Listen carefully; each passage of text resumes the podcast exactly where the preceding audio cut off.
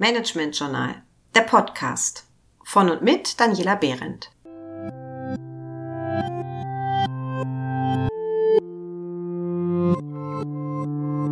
Heute zum Thema neue Rollen in der New Work. Wer macht hier eigentlich was?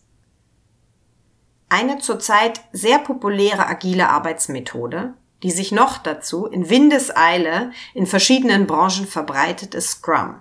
Scrum wurde ursprünglich in der IT entwickelt und diente dort der agilen Softwareentwicklung. Inzwischen aber wird es auch in vielen anderen Branchen im Bereich des Produkt- und Projektmanagements eingesetzt. Der Charme von Scrum liegt in seiner Klarheit.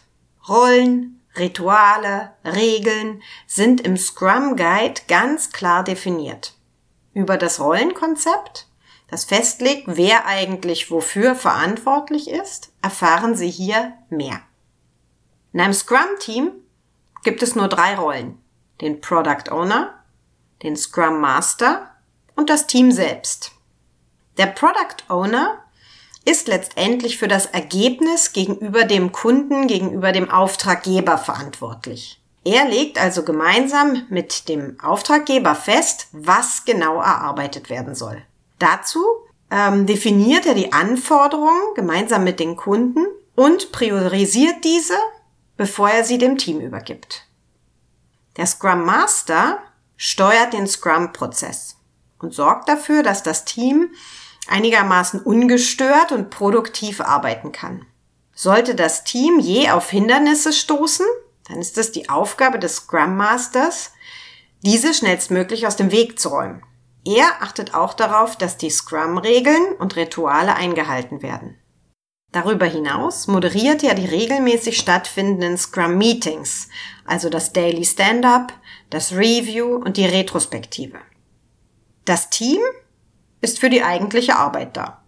Also dafür, dass in der vereinbarten Zeit das vereinbarte Ergebnis erreicht wird. Dabei arbeitet es selbst organisiert. Das heißt, es entscheidet selbstständig über das Zerlegen der Anforderungen in Arbeitsaufgaben und dann über deren Verteilung auf die einzelnen Teammitglieder.